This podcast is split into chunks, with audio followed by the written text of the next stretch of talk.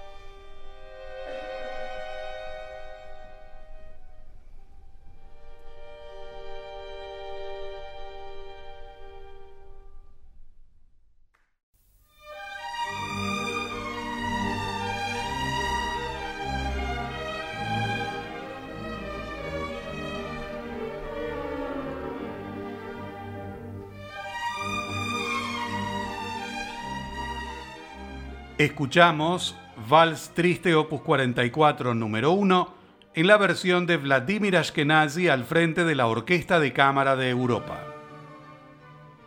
El Kalevala es una recopilación del folclore y la mitología finlandesa escrita en 1835 y ampliada años después.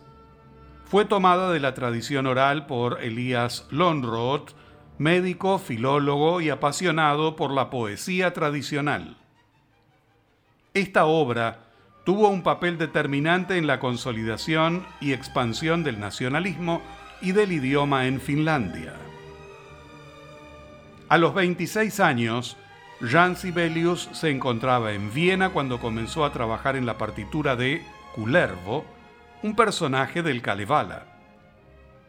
La concibió como un poema sinfónico para soprano, barítono, coro masculino y orquesta en cinco movimientos, de los cuales el primero, el segundo y el cuarto son instrumentales. En el tercero y el quinto incorporó un coro masculino.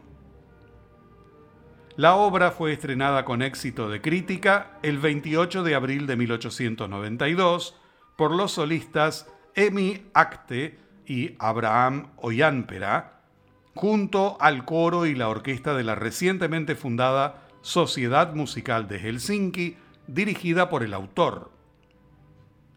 A pesar de que su lengua materna era el sueco, Sibelius fue un ferviente defensor del idioma y utilizó el texto original en finés, lo que generó una polémica con los nacionalistas suecos. Después del estreno, se interpretó en cuatro oportunidades. En 1956, Sibelius reorquestó la parte final del tercer movimiento y dio su consentimiento para que se publicara después de su muerte. En 1971, se realizó la primera grabación de estudio. Paavo Berglund dirigió a la Orquesta Sinfónica de Bournemouth. Desde la década de 1990 es una obra cada vez más popular, tanto en conciertos en vivo como en grabaciones. Cada uno de los movimientos presenta una parte de la vida de Kullervo. La introducción evoca el escenario heroico y legendario de Finlandia, así como a Kullervo, una figura compleja y trágica.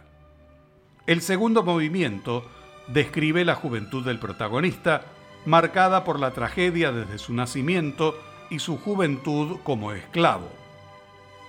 El tercer movimiento presenta a Kullervo y a su hermana, interpretados por los solistas, mientras el coro introduce la escena y realiza comentarios. Kullervo se reúne con varias mujeres a las que intenta seducir, pero sin éxito. Finalmente encuentra a una mendiga con la que logra su cometido solo para darse cuenta demasiado tarde de que es su hermana a quien creía desaparecida. Cuando ésta se entera de la verdad, se suicida. Kullervo se lamenta de su acción y de la muerte de su hermana. En el cuarto movimiento, Kullervo intenta expiar su culpa buscando a la muerte en el campo de batalla. El quinto movimiento relata, por medio del coro, la muerte de Kullervo, que sin darse cuenta, ha llegado al sitio donde violó a su hermana. El lugar está marcado por la hierba muerta y la tierra desnuda. Entonces, le pregunta a su espada mágica si puede matarlo. La espada responde y se suicida. A continuación entonces, la primera grabación de 1971 de Jan Sibelius, Kullervo, opus 7, poema sinfónico para soprano, barítono, coro masculino y orquesta, en la interpretación de Riley Kostia, soprano, Usko Vitanen, barítono, el coro de voces masculinas de la Universidad de Helsinki y la Orquesta Sinfónica de Bournemouth, dirigida por Paavo Berglund.